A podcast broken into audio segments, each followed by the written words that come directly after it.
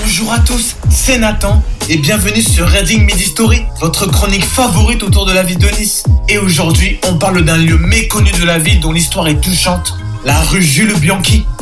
Cette rue, à proximité du stade Alliance Riviera, porte le nom du pilote de Formule 1 décédé des suites d'un accident lors du Grand Prix du Japon à Suzuka en 2015.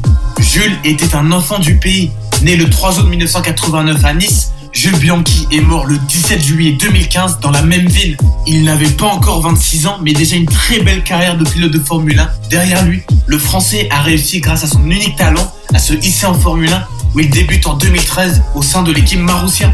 L'année suivante, lors du Grand Prix de Chine, Jules Bianchi parvient à battre son équipier pour la première fois de la saison sur l'intégralité du week-end. En se classant 9ème du Grand Prix Monaco, malgré deux pénalités en course, il inscrit ses premiers points en Formule 1 les premiers également pour son écurie Marussia F1 Team. En Grande-Bretagne, il réalise la meilleure qualification de sa carrière en partant 12e et le lendemain, il termine 14e de l'épreuve. La même année, lors du Grand Prix de Belgique, après la pause estivale, Jules Bianchi, qui accède à la deuxième phase de qualification, atteint la 7 place en course avant d'abandonner malheureusement.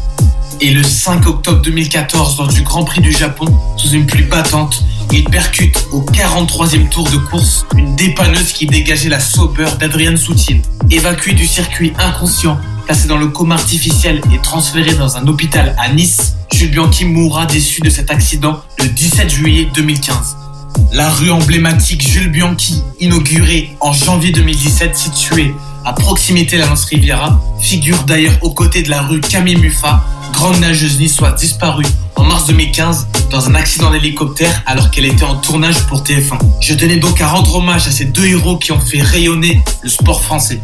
Et sur ce, c'est déjà la fin de votre chronique Midi Story si spéciale aujourd'hui.